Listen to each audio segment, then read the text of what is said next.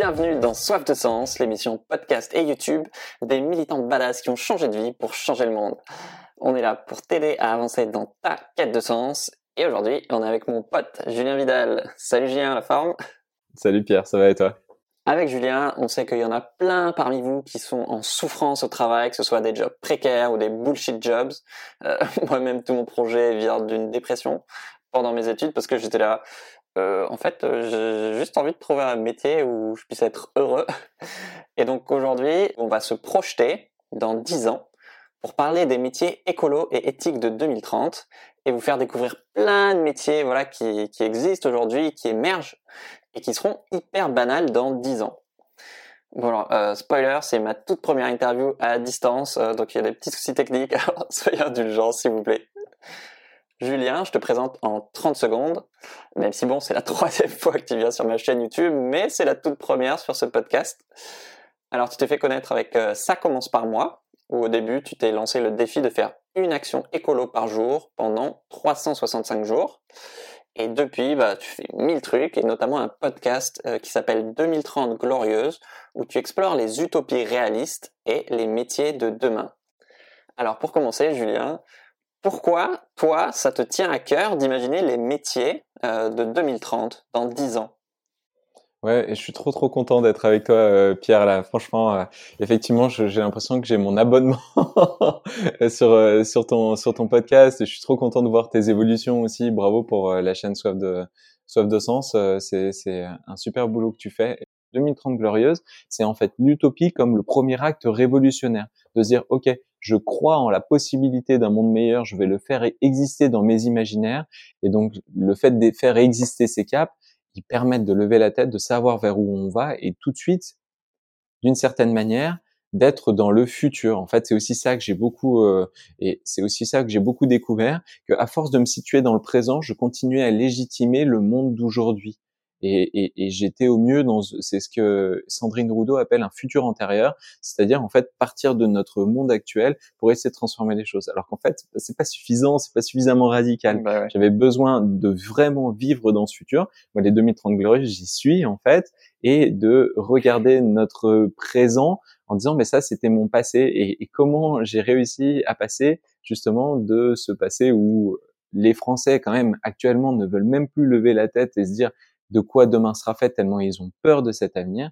Pour moi, en fait, je le considère cet avenir comme euh, complètement euh, rationnel, normalisé, et je vis dans ce monde solidaire, je vis dans ce monde durable, je vis dans ce monde de lien à l'autre, et, du coup, c'est beaucoup plus facile de le faire exister. Ouais, carrément. Trop bien. Ça y est, je suis dans mes réponses à la Jean-Claude Van Damme, là. Effectivement, avant de donner 4-5 exemples de jobs du, du futur dont tu, nous, tu vas nous parler, c'est vrai qu'on a super pas peur de s'imaginer demain en fait parce qu'on voit des dystopies partout bah, voilà avec le euh, Covid encore plus. Euh, sauf que bah c'est facile de se dire euh, on a c'est facile pour nous de s'imaginer ok je vais mettre du zéro déchet dans ma vie ok c'est pas trop dur. Mais on, comme on arrive on imagine que la fin du monde on n'arrive pas à s'imaginer quel va être notre job et c'est souvent la partie principale de notre vie quoi. Donc euh, je trouve ça trop bien que tu nous aides à imaginer un avenir positif parce que bah, le capitalisme il bouffe euh, toute notre imagination en fait. Je sais pas si toi tu jouais au Lego quand tu étais gamin, Pierre. Euh, plutôt Capla, mais c'est un peu pareil. Ouais. Eh ben, en fait, euh, aujourd'hui, on est dans un monde où on nous a, on nous a donné un nombre de briques euh, limité. Et donc, euh, en fait, on essaie toujours de construire quelque chose de différent, mais en fait, on a toujours ces mêmes briques. Donc, euh, difficile de, de, de complètement euh, imaginer un nouveau monde avec ces briques-là. Et, et, et, les briques les plus importantes sont typiquement les briques qui parlent de notre carrière professionnelle et de notre quotidien professionnel. Parce que si tu rencontres quelqu'un de nouveau dans une soirée, euh, la première question qu'on va te poser, c'est toi, tu fais quoi dans, la, vie quoi dans la vie Et tu vas tout de suite, euh, dans la majorité des cas, et, moi, ce qui m'intéresse, c'est les personnes qui répondent justement en disant ah bah moi, en ce moment, euh, je prépare mon futur voyage à vélo, ou en ce moment, je me suis lancé dans la poterie, ou ou je me suis mis dans un nouveau sport. Enfin, tu vois, c'est c'est d'arrêter de se définir par son métier. Mais toujours est-il que dans la majorité des cas, les gens diront ah bah moi je suis consultant, comptable, facteur, bouchère, etc., etc. On, on, continue à parler de notre métier et, et, du coup, ça montre à quel point ça nous définit dans notre identité. Et donc, mmh. euh, bah, l'idée de proposer ces nouveaux métiers, c'était aussi euh, l'idée de proposer de nouvelles briques qui sont essentielles pour se construire ces nouveaux mondes. Mais ouais, si tu arrives à te projeter dans une société où tu dis ah ouais, mais en fait, il y a ces 18 métiers nouveaux qui pourraient trop m'intéresser, bah t'as vachement plus envie d'y aller quoi.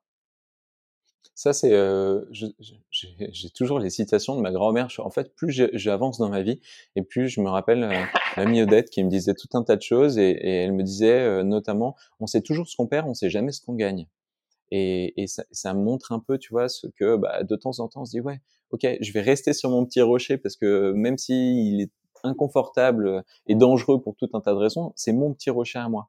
J'avoue que j'avais pas du tout fait le parallèle, mais qu'en fait, bah, ouais, nous deux, on a non seulement on a créé notre job, mais en plus notre job euh, existait pas tellement, ou en tout cas était pas mainstream. Donc c'est exactement le sujet du truc de bah, des auteurs, en tout cas moi auto-édité ou des ou des créateurs de contenu quoi. Bien sûr. Justement, j'adore cette situation. Euh, le futur est déjà là. Il est juste pas équitablement réparti. Et c'est un peu euh, euh, bah, ce qu'on fait tous les deux, et, notamment toi dans ton podcast, où tu vas à la rencontre de, bah, du coup de ces nouveaux métiers éthiques tout neufs qui viennent d'émerger et qui dans 10 ans bah, seront mainstream. Euh, on va présenter 400, métiers qui, qui seront euh, beaucoup plus banalisés en 2030. Est-ce que toi, parmi euh, ceux que tu as interviewés sur ton podcast, euh, tu as un chouchou? Ce serait quel métier que tu voudrais faire dans 10 ans? Moi, je te le dis, je veux créer des tiny houses, ça c'est clair. Ok, bah, j'avoue que c'est stylé. Euh, l'une de mes chouchous, c'est Ophélie Damblé, euh, qui est euh, agricultrice urbaine. Elle a créé une chaîne aussi, une, chaîne YouTube qui s'appelle Ta mère nature, sur laquelle elle a raconté sa transformation. Et aujourd'hui, Ophélie, elle a une serre à, Pantin. Elle accompagne les gens à revégétaliser la ville. Et elle fait un peu des actions de, de green guerilla. Et surtout, elle met beaucoup d'humour et de joie dans sa démarche et je trouve que ça, ça, devrait être une partie essentielle de nos de nos métiers tu vois cette envie de, de recréer du lien de complexifier nos missions. Et elle, du coup, elle parle forcément de, de lien à la nature, de lien à l'agriculture, mmh. mais elle parle aussi de féminisme, elle parle de plein de choses. Et ouais, elle est, elle est un peu, c'est un peu une, une, une écolo punk, quoi. J'aime, j'aime bien ça. bah ouais, moi, ce que je trouve ouf dans tous ces projets, notamment le sien, euh, que je vous conseille aussi carrément, c'est de revégétaliser la ville et de se réapproprier l'espace public où tu as plein d'espaces verts partout, même juste sur les trottoirs ou un rond-point ou n'importe quoi, et qu'en fait ça peut devenir un lieu où non seulement tu cultives pour pour nourrir les gens ou pour favoriser la biodiversité, mais aussi pour créer du lien social, parce que du coup, euh, la rue est plus juste un lieu de passage comme aujourd'hui, euh, voilà, c'est pensé pour la voiture, mais c'est un lieu de, de vie sociale et d'éducation, quoi. Il y a quand même le fait que ces gens-là, ils ont décidé de tordre le cou à l'idée que l'utopie c'était l'irréalisable, tu vois. Souvent, on associe dans les conversations l'utopie à l'irréalisable. Une utopie, c'est impossible c'est d'être trop rêveur et donc bisounours. Le bisounours maintenant, l'insulte du bisounours, c'est un peu le point Godwin euh, de, de la nouvelle conversation écolo quoi. Ah t'es un bisounours, paf, fin de la conversation. Alors qu'en fait, l'utopie c'est l'irréalisé, c'est ce qui va advenir mais qui n'a pas encore été normalisé. Ces gens-là, ils se sont dit bah vas-y en fait, moi je moi je vais réaliser et je vais montrer que c'est possible et je le normaliserai pour le plus grand nombre ça se trouve, là, il y a quelqu'un qui écoute cet épisode et son métier dans 10 ans, ce sera faire de brouter des moutons en ville. c'est trop bien. Berger urbain, ouais, ouais c'est ouf. J'ai eu la chance d'interviewer Bastien Massas euh, de la bergerie urbaine, euh, si je dis pas de bêtises, et le nom m'échappe, je crois que c'est ça, ouais. Euh, et ils sont à Lyon. Et en fait, du coup, ils ont un troupeau de quelques dizaines de, de têtes et, et ils les emmènent paître du coup dans différents lieux publics ou privés de Lyon. Alors forcément, c'est une activité qui est plus complexe que la simple transhumance et, et, le simple soin aux bêtes, qui est une activité en soi, parce que du coup, ils se servent du troupeau comme un prétexte pour faire exister des conversations en bas d'immeubles, dans les parcs, sur bah, la place de la nature en ville, la place des animaux en ville. Et toi, tu imagines, tu es là dans ta bagnole au feu rouge et tout d'un coup, tu vois ton troupeau qui est en train de passer devant toi. Voilà, et bah, Bastien, il fait ça. Et ça, c'est et, et, et, en fait, c'est ça qui est génial. C'est bon, ça, c'est né euh, en Île-de-France. Maintenant, c'est à Lyon. Et, et en fait, ces métiers-là, ils peuvent exister dans n'importe quelle ville. Tu vois, c'est pas c'est pas un truc où on dira ouais mais c'est un truc de, de, de parisien ou de citadin en imaginant les, les grandes métropoles, les grandes mégalopoles, tu vois, en se disant bah pour nous petite ville de 5, 10, 20, 30, 50 000 habitants, ce sera pas possible. C'est carrément possible et c'est ça aussi qui me plaît, c'est que la mise à l'échelle, elle est nationale et elle est dans un maillage hyper dense. Trop bien. un autre métier, c'est maître composteur. C'est c'est quoi maître composteur? Jedi, mais avec du ouais, bah, ça, ça aussi, ça, ça, me plaît bien parce qu'en fait, quand tu t'inventes ton métier, tu inventes ton intitulé. Ils auraient pu dire, euh, je sais pas, expert en compostage, facilitateur euh, de, de C'est toi qui l'as choisi, maître composteur Ah non, non, c'est comme ça, ça existe. Tu es maître composteur. Et je trouve ça tellement cool d'être maître composteur. Et donc, le travail de, de Jean-Jacques, notamment, qui, lui, euh, a un blog qui s'appelle Compostory, si je dis pas de bêtises, et qui est hyper précurseur sur ces sujets-là, c'est euh, d'aider euh, tous euh, les, les, les, gens qui habitent notamment en ville, parce que c'est vrai que quand tu as un jardin, le compostage en général, tu te fais une boîte ou une cage avec des palettes que tu mets au fond de ton jardin, tu balances tout comme ça, et puis derrière ça te fait ton terreau pour l'année d'après. Et là, en ville, où il y a quand même maintenant plus de deux tiers des, des Français qui, qui, vivent en espace urbain, ben en, en bas d'immeuble, tu peux organiser des composteurs collectifs. C'est l'occasion de, quand même réduire d'un tiers la taille de ta poubelle, mais encore une fois, comme tu le disais, le même prétexte qu'avec euh, Ophélie d'emblée de l'agricultrice urbaine, de créer, euh, de créer du lien entre les gens. Et donc, en fait, il, il m'avait reçu, lui, carrément, dans un immeuble dans le 12e arrondissement de Paris, où euh, avant, tu vois, il y avait dans ces jardins l'endroit pour que les chiens, ils aillent bah, poser leur merde, quoi. Et ils avaient dit, bah non, en fait, on va le reprendre. C'était dégueulasse, ces enfants pouvaient pas aller jouer. On va le reprendre, on va installer un composteur. Et puis, du coup, on va même commencer à jardiner des trucs. Ils avaient créé une petite mare, il y avait des ruches. C'était devenu euh, vachement beau, en fait. Et c'était, euh, c'était un prétexte au lien entre les gens. C'était un prétexte au lien avec la nature. Et tout ça, en, en, en, osant à nouveau euh, bah, boucler le cycle de la vie, euh, tu sais, le cycle éternel. on chantait avant, je me rappelle qu'on chantait dans tes podcasts, et, et de remettre le, ah, déchet au service de... le, le déchet au service du vivant. Quoi. Désolé pour les gens euh, dont je viens de péter les oreilles. ouais, c'est ça. Euh, et ouais, bah, j'ai vu notamment là que euh, il y a une ville comme Besançon qui, qui ont lancé 300 composts et, et justement en 2025, bah, toutes les villes de France devront recycler leurs déchets alimentaires, ce sera obligatoire. Et bah, un moyen de le faire évidemment, c'est le compost. Mais du coup, euh, ouais, tu peux aussi avoir des lois qui créent un appel d'air où bah, ah, euh, bah peut-être que dans 5-10 ans, euh, ça va ouvrir la porte à des milliers de maîtres composteurs. Quoi du coup, va y avoir le métier de maître composteur. Il y a une formation, si je dis pas de bêtises, qui existe. Euh, Jean-Jacques en parle dans le podcast. Et, et à terme, euh, bah, en fait, il y aura besoin de milliers de, de maîtres composteurs, des dizaines et des dizaines de maîtres composteurs par ville. Ça pourrait être soit directement au cœur euh, d'un quartier, d'un arrondissement, soit euh, dans la gestion de la dynamique de compostage directement en lien avec euh, euh les équipes de la ville. Enfin, tu vois, il y a, en plus, c'est ça qui sera génial. Il y aura plein de, il y aura plein d'étapes et ça pourrait être aussi fait derrière dans les EHPAD, dans les écoles, enfin, peut-être dans les stades, les grands stades de, de, de sport. Enfin, ouais, il y a, il y a plein d'approches en plus. Il y a plein de déclinaisons. Bah, T'imagines que là, ça se trouve, il y a, il y a une, cinq, euh, vingt personnes qui écoutent ce podcast qui vont trouver leur, leur vocation en écoutant ce podcast, qui vont dire il y a 10 ans, j'avais écouté votre... Enfin, il y a 10 ans, du coup, ils sont pas si vieux que ça. Je me rappelle bien. Je suis devenu maître composteur en Champagne-Ardenne. Ah, de ouf. Bah, envoyez-nous nos, vos messages. Hein. Dans 10 ans, je, serais trop heureux d'avoir ces, ces témoignages. Il y, a, il y en a un autre qui est trop bien. C'est boucher végétal. Et c'est quoi exactement?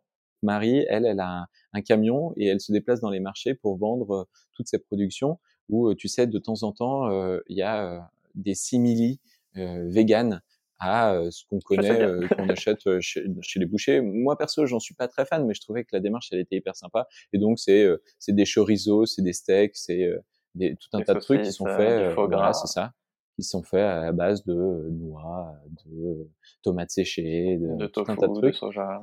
Il y avait architecte low tech aussi. Ça veut dire quoi? Ouais, architecte low-tech, euh, j'en interview normalement euh, là euh, la semaine prochaine. Il y en a à Lyon normalement, mais il y en a de plus en plus. Et, c'est en fait des architectes qui dès le début décident de prendre le coût écologique dans la future construction sur laquelle ils vont travailler, et notamment de privilégier des techniques dites low-tech, qui sont des, des techniques plus facilement réparables et qui ont moins besoin de ressources pour être mises en œuvre.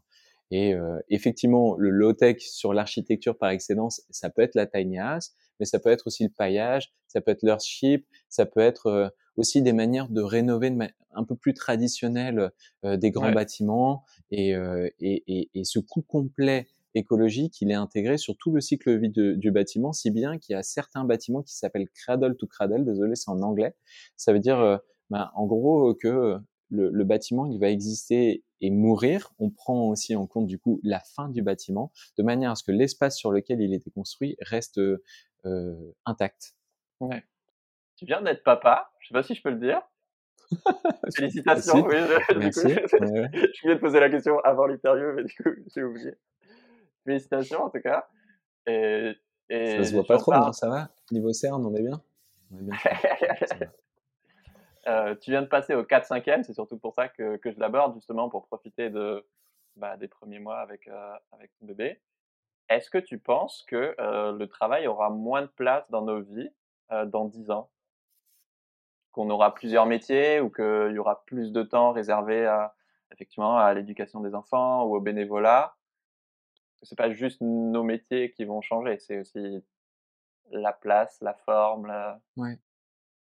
Je pense que j'irai beaucoup plus loin que ça. Je pense que c'est la notion même de travail qui va être euh, largement revue. Quand je te disais que je viens du futur, je, je rigolais pas, hein. notamment sur la question de travail. Parce que ça fait des années que j'ai arrêté de travailler ou que toute ma vie est devenue du travail. Et, et, et, mon travail actuellement, si je devais redéfinir, il faudrait que je le fasse d'ailleurs, euh, mon profil LinkedIn par exemple, ce serait de dire que euh, je suis euh, contributeur d'une société plus respectueuse du vivant dans son ensemble. Et, et, en fait, ça, dans toutes les facettes de ma vie, j'essaie de le faire.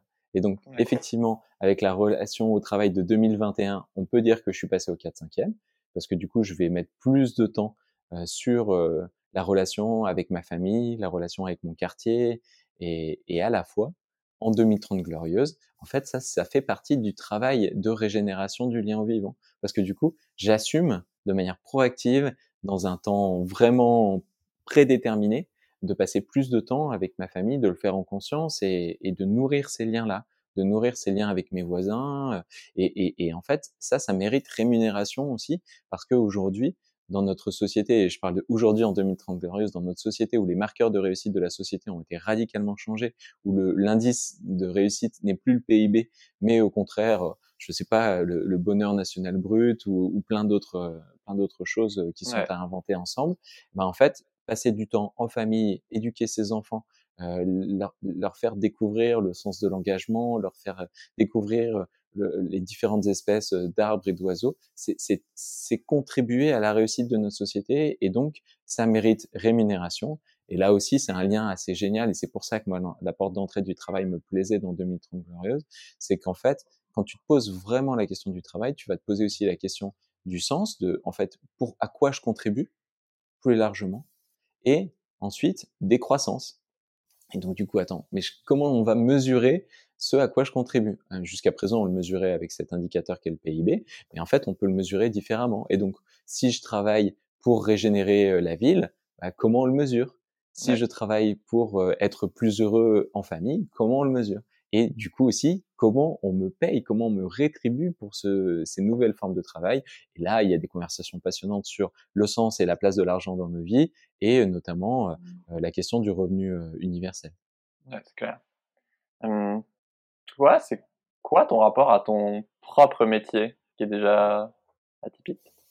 Bah en fait, du coup, c'est en fait, je, moi, ça fait quelques années que j'ai plus l'impression de travailler. Euh, je, je, de temps en temps, et des pulsions qui, qui, qui, deviennent impossibles à ne pas écouter euh, parce qu'il faut absolument que et là en ce moment il faut absolument que j'explore les utopies réalistes et que que j'aille rencontrer les gens qui font les métiers de demain mais euh, tu vois, bientôt, ça sera, il faut absolument que je permette aux, gens d'avoir cette béquille qui va les aider aussi à discuter de ces nouveaux imaginaires. Et, et, et, j'écoute ces pulsions, je les mets en œuvre de différentes manières, que ce soit à travers les podcasts, à travers les vidéos, à travers les livres, des ateliers, des conférences auxquelles on me convie, mais plein d'autres choses. Et, donc, euh, bah, en fait, c'est juste mon travail, il me, il me permet, si du coup on, on, prend en considération la notion de travail de 2021, ce, ce travail pour moi c'est juste l'occasion de répondre au, à toutes les questions que je, je me pose en fait. Oui, à tes, ouais, tes envies profondes. Ouais. Du coup, euh, on l'a abordé rapidement, mais on va plonger mais Attends Pierre, c'est la même chose pour toi, on est d'accord, non? Non, moi je fais que ce que j'aime pas. euh, bah oui, oui, là, j'en profite du coup pour l'annoncer officiellement, même si c'est pas un scoop pour la plupart des gens. Mais c'est vrai qu'en janvier, moi j'ai pris mon mois off et c'est devenu évident que je voulais faire euh, all-in, enfin mettre boucher double sur sur le podcast et et voilà, donc je continuerai à les publier sur YouTube, etc. Mais pour moi maintenant, mon QG, ce sera plus YouTube, ce sera ce sera le podcast et et, et c'est comme tu dis, c'est parce que je pense que j'ai une intuition assez forte et que c'est devenu évident que c'est là qu'est ma place, c'est là que je pourrais créer plus de contenu, c'est là que je pourrais toucher plus de gens euh, qui, ouais, qui écoutent jusqu'au bout. Et et il y a quelque chose d'intéressant dans ce que tu dis, Pierre, c'est que tu as eu besoin de créer un vide pour t'écouter. Parce qu'en fait, quand on est à fond dans notre roue de hamster à courir et, et, à faire et à brasser dans tous les sens, on a beaucoup plus, plus de mal à s'écouter. Donc de temps ouais. en temps, oser créer ce vide quand on peut se le permettre. Et donc euh, travailler pour se créer le vide, ça peut être une première manière de se remettre en adéquation avec qui on est vraiment. Bah complètement. Bah ça c'est ce qu'on observe dans la nature, juste laisser les terrains en jachère pour qu'ils se régénèrent. Et, et, même moi, au tout début de mon projet, euh, c'est parce que j'ai pris deux ans de césure, donc clairement c'est un luxe que tout le monde peut pas se permettre. Mais c'est parce que j'ai eu ce temps-là où j'étais là. En fait, euh, je vais, enfin, je suis au fond du trou. Là, j'ai juste besoin de prendre soin de moi et de me soigner et de et d'avoir juste un début d'idée de dans quel secteur j'aurais peut-être envie de travailler, mais mais là tout de suite je peux pas. Et c'est parce qu'effectivement il y a eu cet espace que bah, que j'ai pu bosser dans l'entrepreneuriat social et derrière écrire le premier bouquin et puis en fait bon bah en aiguille c'est devenu mon job. Sinon j'aurais cherché un job dans une dans une ONG ou quoi. Et voilà.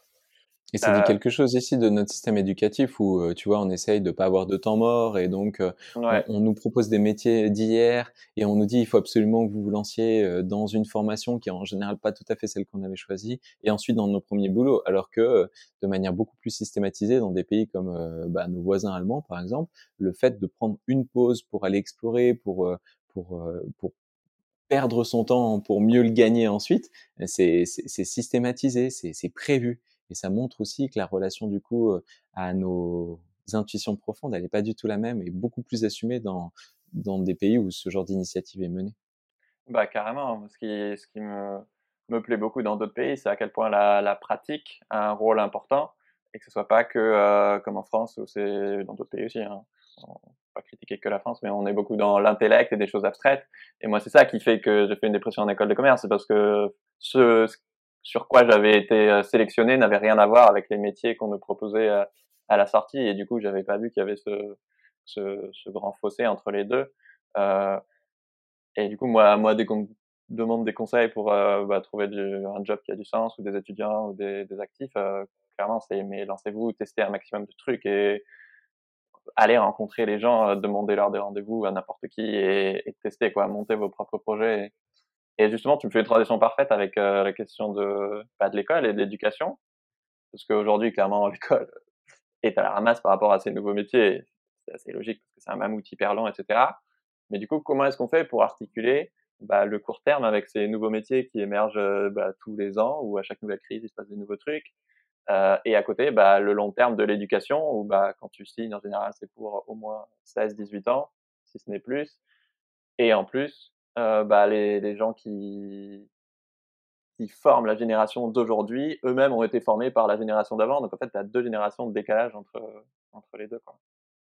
C'est une super bonne question et d'une certaine manière, tu nous fais une Charline Vandounaka en nous mettant un peu la réponse dans ta question parce que ben, on, voit que structurellement, euh, l'école, elle sera toujours dans l'incapacité de former euh, les jeunes aux métiers qui n'existent pas et qui vont devoir assurer un moment ou un autre. Donc après, on, on peut anticiper un peu mieux. C'est sûr que là, aujourd'hui, euh, on est dans l'anticipation à peu près de niveau zéro. et donc, euh, c'est en fait les métiers d'hier qu'on essaie de, de, forcer dans la tête des jeunes et qui vont devoir tout désapprendre pour ensuite oser se, se, se projeter vers les métiers de demain et, et plus écouter leur intuition et être capable de s'adapter à ça. Et donc, du coup, ça montre aussi que la période de chômage, et là, je, je réponds à une autre question que je me suis posée moi-même, mais aujourd'hui, tu vois, la période de chômage, elle n'est pas du tout euh, mise à profit pour euh, créer ce vide et faire vivre des expériences aux gens. Plutôt que de leur dire, faites votre CV et scrollez toute la journée pour essayer, essayer de trouver vos offres, Pôle emploi, ça devrait être en fait un, une, plateforme de bénévolat. Ça devrait être une plateforme euh, avec tout un tas de MOOC, de conférences, des, des, des, des, recommandations de livres de philo et de poésie. ça tu devrait ça. envie d'être au chômage, mec. non, mais c'est ça, tu vois. Mais oui. et, et, et, moi, à chaque fois que j'étais au chômage, mais j'ai jamais été aussi euh, actif. Parce que du coup, tu, ah, tu, tu fais tellement de trucs. C'est génial. C'est génial de d'oser avoir tous ces fils dans les mains et te dire mais de quoi demain peut être fait? Mais il faut partir à la rencontre, se mettre au service. Il y a plein de choses à faire. Pôle Emploi, c'est pas du tout ça. Bref, je referme la parenthèse, excuse-moi. Et, et, donc en fait, la réponse que je mets euh, et, et, qui me semble la plus pertinente pour répondre à l'éducation de demain, c'est d'arrêter de former les jeunes à ce qu'ils doivent faire, mais c'est au contraire de leur donner des compétences. Euh, non, attends, pardon, je vais reformuler. Je vais reformuler. C'est pas de leur donner des comment on dit Parce que je le sais en anglais, mais je le sais pas en français. On forme pas, on, on doit concentrer sur les savoir-faire, mais sur les savoir-être. Ouais, voilà, c'est ça. Merci. Je recommence. Et, donc effectivement, c'est euh, c'est de, de, former les jeunes non pas sur bah, ce qu'ils pourront faire, les compétences exactes, mais qui ils sont vraiment et, et comment ils vont pouvoir mettre, explorer leurs talents et les mettre au service mmh. de toujours encore plus de métiers changeants et surtout, surtout, surtout de les rendre autonomes dans leur apprentissage en fait. L'école, ça devrait juste être ça, nous rendre autonomes dans notre apprentissage et nous donner suffisamment de confiance en nous pour penser qu'on est la bonne personne pour bah voilà se lancer dans telle ou telle initiative. En fait, ça devrait être ça l'école et donc le lien beaucoup plus important à la nature, le lien beaucoup plus important au temps long, le lien beaucoup plus important à l'empathie, à, mmh. à l'écologie à travers des j'ai interviewé une prof qui est aussi directrice d'école à Valenciennes et qui fait ça avec ses, avec ses, ses, ses, ses en maternelle. Et du coup, maintenant, elle a systématisé une journée d'école dans la nature. Les gamins partent en forêt. Enfin, c'est complètement différent. Et c'est ça l'école, en fait. C'est ça. Mmh, carrément, trop bien. Du coup, toi, tu explores ce que tu appelles les utopies réalistes. Pour revenir un peu sur euh, cette idée, tu, tu définis, c'est quoi une utopie réaliste? Ouais, ben, c'est un peu là où j'ai où j'ai été beaucoup trop long au tout début de notre échange sur le fait de dire que ben aujourd'hui quand tu parles d'utopie à quelqu'un, il, va le mettre dans la case de, sa, de, de son cerveau qui, qui est juste à côté d'impossible, tu vois? Une utopie c'est impossible. Une utopie c'est c'est d'être un, un, rêveur qui n'est pas en phase avec la réalité. Alors qu'en fait une utopie c'est juste un lieu qui n'est pas et donc c'est irréalisé. Étymologiquement, c'est tout. Ouais. Et, et, et, donc, en fait, une utopie, c'est, c'est imaginer quelque chose pour te mettre en mouvement et le réaliser. C'est pas imaginer quelque chose en disant, imagine un jour je gagne au loto, ça va jamais se passer, mais ça fait du bien, c'est un peu réconfortant, et puis ensuite on retourne euh, au bourbier de notre, de notre quotidien. Et donc, une utopie réaliste, c'est presque, en fait, essayer de mettre côte à côte deux mots qui, normalement, n'ont rien à voir, mais qui, en fait, sont tout à fait logiques parce que comme on le disait, c'est performatif. Donc une utopie, à partir du moment où on l'a fait exister, on la réalise d'une certaine manière, on mmh. commence à la réaliser. Et ça reprend euh, le vocabulaire qui a été euh, mis en avant par Rutger Bregman dans son livre, en, sorti en 2016, si je dis pas de bêtises, ou 2017, Utopie réaliste, justement, où il montrait tout un tas de choses qui, quand on en parle, sont classées comme utopistes. Euh, typiquement, le, le, revenu universel, le logement pour les sans-abri, etc., etc., et qui montrait qu'en fait ça existait déjà, souvent dans des pays euh, qui n'étaient pas supposément identifiés comme étant particulièrement mmh. progressistes, et pourtant en fait ça marchait et ça marchait très bien. Et ouais, c'est clair, moi ça m'a choqué là quand il y a quelques semaines j'ai appris qu'en fait il y avait déjà trois quatre pays dans le monde qui avaient inscrit dans leur constitution que euh, bah, la protection de l'environnement et de la vie était euh, était l'objectif numéro un du pays et plus le, le PIB quoi notamment en, Islande, euh, en, Nouvelle-Zélande et un ou deux autres. Et en même temps de dire, mais en fait, il y a déjà des gens qui font ça, tu vois, genre ça existe déjà. Et du coup, bah là, enfin, c'est exactement ce que tu fais en montrant ces métiers-là, quoi. C'est de dire, bah tu peux pas, tu peux pas dire non, ça arrivera jamais, c'est déjà là. Et en plus, c'est stratégique parce que du coup, on crée de nouveaux espaces, euh, des espaces sur lesquels les décideurs actuels n'ont pas de prise et n'ont pas le vocabulaire approprié. Et donc, en fait, en créant ces nouveaux espaces, stratégiquement, on les rend obsolètes. En fait, tu vois, c'est un peu de la, de la, stratégie de guerre, mais plutôt que de dire on, on, on va aller se battre sur le terrain euh, ben, euh, des gens qui ont mis la main sur le monde, on va faire exister des nouveaux espaces. Parce qu'en fait, les espaces, ils sont, ils sont infinis. Ils sont beaucoup plus subtils que ce qu'on pense, ils peuvent se superposer à des espaces existants, et en faisant exister ces nouveaux espaces, bah, encore une fois, on se réapproprie le vocabulaire, on se réapproprie, euh, on se réapproprie euh, le, le, le, droit de, le droit d'y croire, et, et, quand ensuite ces gens vont arriver sur ces nouveaux espaces et se rendre compte qu'il y a toutes ces concrétisations et que ça marche, bah forcément, en fait, ils, ils auront perdu de fait. Et, et c'est aussi un peu de me dire comment on attaque le système. Je pense qu'en fait, on peut continuer à le dénoncer, on peut continuer à le pointer du doigt, on peut continuer à le saboter. Tout est nécessaire. Il n'y a pas de, il n'y a pas de classification, il n'y a pas d'ordre d'importance. Il faut tout faire. Et il faut faire ce en quoi on se sent, le, ce dans quoi on se sent le plus à l'aise. Et moi, en l'occurrence, en ce moment, je me sens le plus à l'aise dans euh, rendre le système obsolète en euh, faisant exister plus fort tous ces espaces euh, qui euh, se normaliseront demain. Et pour rejoindre ce que tu dis, je pense qu'en plus on va aller vivre dans un monde qui va être de plus en plus complexe, qui va être de plus en plus morcelé, et, et le capitalisme va continuer sans doute à, à, à s'hyperactiver et, et à se replier sur lui-même pour se protéger, mais à côté, il y aura plein d'autres choses et on pourra décider de là où on va et de là où on va donner notre énergie, là où on va donner notre bonheur, là où on a décidé de, ouais, de, de s'épanouir avec nos familles, avec notre entourage. Et c'est, c'est, aussi l'utopie comme, euh, comme première, euh, comme premier pas pour, euh, pour réavoir le choix dans, dans ces avenirs. C'est trop beau. L'utopie comme premier pas pour réavoir le choix. Mais ouais, Il paraît que dans la lignée de ces questions sur l'éducation, tu es en train de créer 50, 100 fiches métiers pour, pour 2030, pour les mettre partout, dans les CDI, dans les lycées, dans les agences Pôle emploi et tout. En partie, ouais, tout à fait, et, pas et pas que tout seul, mais mais en fait, à force d'interviewer ces gens et d'avoir à, côté euh, quand même encore pas mal de liens avec notamment les écoles, les lycées, et de voir à quel point les jeunes ils se sentent à la fois dans cette urgence d'agir et dans cette volonté de se dire bah ok moi je vais je vais je vais monter au créneau et à la fois ben un peu démunis parce que pas d'inspiration, pas d'outils, pas d'espoir. nous, en France, quand même, on n'arrive pas à lever la tête quand on n'y croit plus. Je me suis dit, mais c'est trop dommage parce que si, enfin, je sais pas si toi c'était comme ça, mais moi, le, rendez-vous avec euh, la, la, conseillère d'orientation, c'était l'enfer. C'était l'enfer. Vraiment, c'était le traumatisme de notre société qui s'abattait sur moi en essayant absolument de me forcer euh, avec des coups de pied au cul dans des cases et, tu te retrouves à avoir des conversations lunaires où on te dit ah ouais toi t'es plutôt bon là-dedans. La meuf ne te parle presque pas du tout. Elle regarde juste euh, toutes tes notes et ton bulletin. tu t'es plutôt bon là-dedans donc tu devrais faire ça ça ça et ça. Et en plus ça ça ça et ça c'est les trois trucs qu'elle connaît. Alors qu'il y en a tellement d'autres. Mais quelle oui c'est uniquement basé sur euh, tes compétences à un instant T et pas sur tes aspirations voilà. Alors du coup, moi j'avais fait le travail, je m'étais dit mais en fait ça m'intéresse pas du tout ce qu'elle me dit, donc j'étais allé dans mon CDI, j'avais commencé à regarder un peu les fiches métiers. Et là pareil c'était la, espoirs, ces fiches métiers qui étaient ben, tristes à mourir et qui et qui et qui encore une fois te laissaient aucune place à l'imagination, à, à, à, ce qui ce que je pensais être mes talents et ce que j'avais envie de mettre en avant et, et de et de creuser. Et donc euh, bah ouais voilà tu vois je me suis dit que le plus pertinent, c'était de commencer avec les CDI, mais en vrai, je commencerai là où on voudra bien me laisser commencer, c'est-à-dire sans doute, parce que je commence à avoir ces conversations avec euh, toutes les organisations qui euh, s'occupent de la réorientation professionnelle. Il y en a plein, il y a Mon Job de Sens, il y a, il y a Switch Collective, il y a Shift Your Job, etc., euh, etc.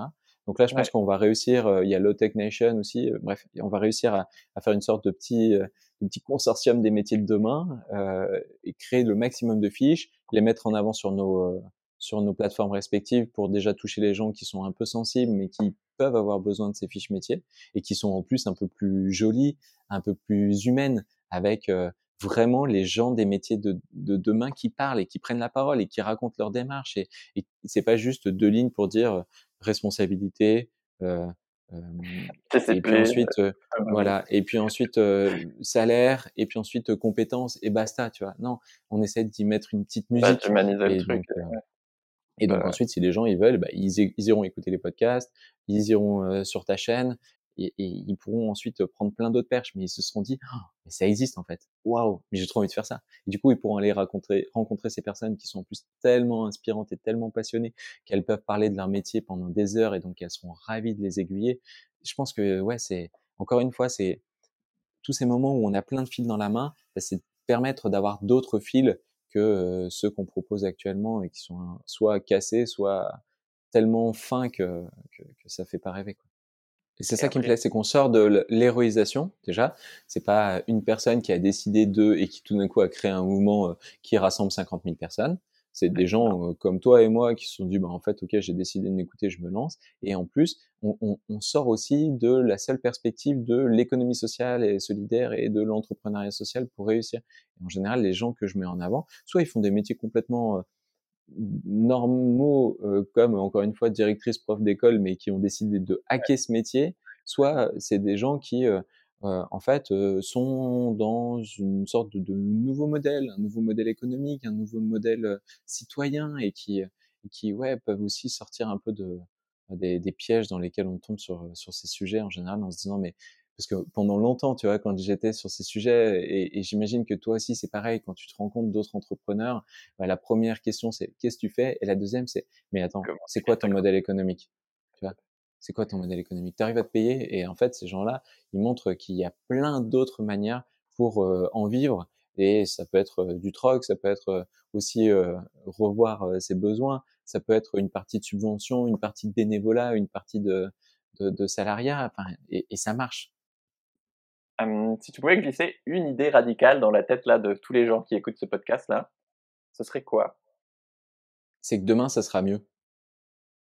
C'est ça l'idée radicale. Demain, ça sera mieux. Demain, ça sera mieux. Demain, ça sera plus intense, ça sera plus vivant, ça sera plus fort. On aura plus de liens à l'autre, on aura plus de liens à nous-mêmes, on aura plus de liens à la nature.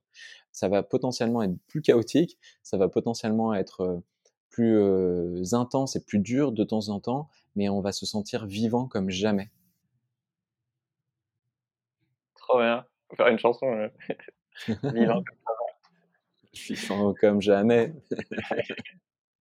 Et ça revient à une des questions que tu me posais sur le fait que aujourd'hui, qu'est-ce qui est vraiment le travail dans nos vies et qu'est-ce qui peut devenir? Parce que moi, ce travail, en fait, il me permet de créer tout un tas d'amitiés. Tu le dis. En fait, les gens que je croise maintenant, c'est pas des collègues, c'est des combattants de lutte. Euh, ça, c'est des comparses. C'est ouais, c'est des, c'est des, ouais, c'est des potes, quoi, comme tu le dis c'est des gens sur lesquels on sait qu'on peut compter et, et avec lesquels on, on, on, est, on peut être vraiment nous aussi. Ouais. Bah c'est sûr que c'est sûr pardon que hier écouté un podcast justement de d'argent compté avec un expert de de l'économie du bonheur et aussi de je crois qu'il a écrit l'empire du sens son nom m'échappe euh, et justement et une des trois raisons de les trois facteurs qui t'aident à trouver du sens euh, c'est justement d'être utilisé pour tes, tes capacités euh, euh, de manière intelligente, quoi, et de pas être obligé de renier, quitter, notamment dans ton travail, quoi. Et j'avoue que moi, autant je peux très bien jouer un rôle, autant je le vivais trop mal quand, que ce soit en école de commerce ou dans mes stages euh, bien capitalistes. Euh, tu coupes toute vitalité et toute joie en toi, quoi. C'est waouh. Et donc, tu vois, ce que tu dis, c'est ça. Tu, tu me demandais tout à l'heure une idée radicale, hein, c'est ça? Pour demain. Je sais plus comment tu l'as formulé. Ouais, je pouvais glisser, euh, je pouvais faire Inception dans la tête de, de tous les gens qui écoutent ce podcast. Euh, quelle idée radicale tu, tu leur Là, toi, ce que tu viens de dire, c'est tellement puissant. Ton idée radicale, c'est-à-dire qu'on peut être nous-mêmes autant dans notre vie perso que dans notre vie pro. Fini la schizophrénie, fini le, le, le, le, le besoin de se déguiser euh, quand on change d'univers. T'imagines à quel point ça aussi, c'est puissant. C'est clair. Euh, sur quoi tu as changé d'avis récemment? Tu, tu, passes du coq à l'âne. C'est pas dans le bon sens malheureusement, mais là, c'est, récemment, j'ai changé d'avis sur le fait que les grandes entreprises pouvaient euh, encore avoir leur place dans le, dans le, monde de demain. Ce qui s'est passé là, il y a pas longtemps, avec Emmanuel Faber, euh, le PDG de Danone, qui du coup a réussi à faire en sorte que Danone soit de plus en plus bicorp, puis entreprise à mission, et, et qui tente vers ça. Et ben là, il vient de se faire complètement raboter son pouvoir. Si j'ai pas de bêtises, il est plus que président. Euh, et, euh, et, en fait, c'est les actionnaires qui ont gagné, en plus des actionnaires minoritaires. Et, donc, euh, le but du jeu, c'est de continuer encore, encore, encore et encore à, à, rémunérer les actionnaires, quitte à ce que les salariés, ils y laissent des plumes et que le vivant, il continue à être complètement exploité. Je pensais que l'exemple qui pouvait, pas l'exemple, mais qu'au moins les, les, ces grandes entreprises, elles allaient pouvoir courir derrière et se mettre au diapason. Mais là, en fait, enfin, plus le temps passe et ça va, c'est en lien aussi avec une, une étude qui vient juste d'être révélée par Oxfam et qui montre le rôle des entreprises dans le dérèglement climatique et qu'en fait la majorité, pour pas dire la quasi-totalité des, des entreprises, notamment du CAC 40, elles sont toutes sur des trajectoires à plus 3, plus 4, plus 7, plus 9 degrés et, et, et du coup j'ai un peu changé d'avis sur l'idée que il y aurait encore de la place pour tout le monde euh, en 2030 Enfin, pour toutes ces structures, en tout cas. Il y aura de la place pour tout le monde, mais pas pour toutes ces structures-là. Trop bien. Et pour cette dernière partie, euh, bah, l'émission elle s'appelle Soif de sens. On va parler. On va parler de quête de sens. Euh, Qu'est-ce qui aujourd'hui, toi, donne du sens à ta vie? Non, mais du coup, euh, c'est c'est tellement évident que j'ai du mal à le formaliser. Oui, oui, je te charrie, mais c'est pas des questions faciles. Hein. Moi, ce qui donne du sens à ma vie, c'est que ces derniers temps, on m'a beaucoup fait le retour que, que les gens autour de moi euh, c'était, avaient osé s'écouter et, et, euh, transformés de manière, de manière belle, de manière enthousiasmante ces dernières années là. Encore hier, on, tu vois, moi j'avais rien demandé dans la conversation surgit le fait que ben voilà, parce que je portais ça et parce qu'il y avait quelque chose qui, qui, était évident dans, dans, ma démarche à moi, dans cette recherche du bonheur qui libère, et ben en fait euh, j'avais permis à, plein d'autres personnes dans mon entourage, sans le vouloir, d'oser se libérer aussi par rapport à ça. Trop bien. Je suis tellement. Je pense qu'au-delà de l'impact social ou écolo, moi, clairement ce qui m'habite le plus, c'est ça, c'est j'hésite à reformuler dans, dans l'intitulé de, de, présentation de Soif de Sens, mais c'est de montrer des personnes qui rayonnent, qui te donnent envie de rayonner à ton tour et, et qu'après toi-même, comme tu le fais, tu vas contaminer d'autres personnes pour, euh, Bien sûr. pour rayonner et sonner juste. quoi. On a un tel impact sur les autres. Souvent, c'est quand on fait la gueule dans les transports en commun. Mais en fait, euh, il y a tellement de moments où quelqu'un a fait quelque chose et, et ça m'a habité à tel point que bah, je me suis transformé vers ça. Enfin, on, et ça, c'est ça, c'est, un impact, euh, comment le dire, indirect. Ouais. Ouais. Et ça, si on, on peut s'en ressaisir. Et ce que tu fais, toi, avec, euh, avec tous tes contenus, c'est, dire, en fait, OK, je sais quel impact je peux avoir et je décide d'être proactif là-dessus, non? Ouais, ouais, ouais. Et ce que sur quoi je viens un peu de changer d'avis, c'est avant, je pensais beaucoup à l'impact parce que tu fais. Et maintenant, je, avant, j'y croyais pas trop. Maintenant, je le vois beaucoup plus, l'impact parce que tu es, effectivement.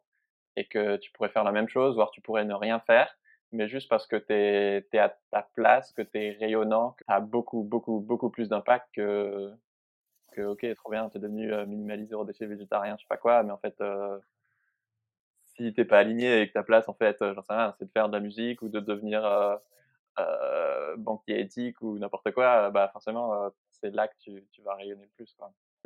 Comment ton rapport au sens, il a évolué avec le temps? Ouais. Avant, euh, j'avais un rapport au sens euh, pas de compétiteur, mais, mais de consumériste. il fallait que ça soit quelque chose d'efficace, il fallait que ça soit rentable. Ouais. il fallait que, en gros, ça marche tout de suite et maintenant. Et en gros, je continuais à être ouais ce, ce, ce consommateur de de sens. Donc on peut se dire que c'est une denrée euh, autrement plus euh, durable et, et libératrice. J'utilise beaucoup ce mot, mais, il est important pour moi. Et en fait, j'ai reconsidéré aussi ma relation au sens euh, en, en, le voyant beaucoup moins avec des yeux de compétiteur, d'accumulateur, en étant beaucoup plus apaisé sur cette quête qui, en fait, est une quête qui va m'occuper toute ma vie. Donc, j'ai pas besoin d'être au niveau 1000 et de rencontrer le big boss tout de suite parce qu'en fait, il n'y en a pas de big boss dans la quête de sens. Très bien. Et ce serait quoi ta, ta dernière crise de sens? Bah, Du coup, tu l'as dit, hein, en étant papa, tu, tu, tu, tu changes de rapport au temps. Donc, pour moi, le, c'est encore une fois, je, cite beaucoup Sandrine Roudot parce que je l'écoute beaucoup et je la lis beaucoup. Elle dit qu'on a perdu le rapport au temps comme l'avaient les bâtisseurs des cathédrales. Avant, euh, tu, tu, travaillais à construire quelque chose dont tu ne verrais jamais la fin. Et moi, mon rapport au temps, il s'arrêtait souvent, euh, en fait, à la fin de ma vie.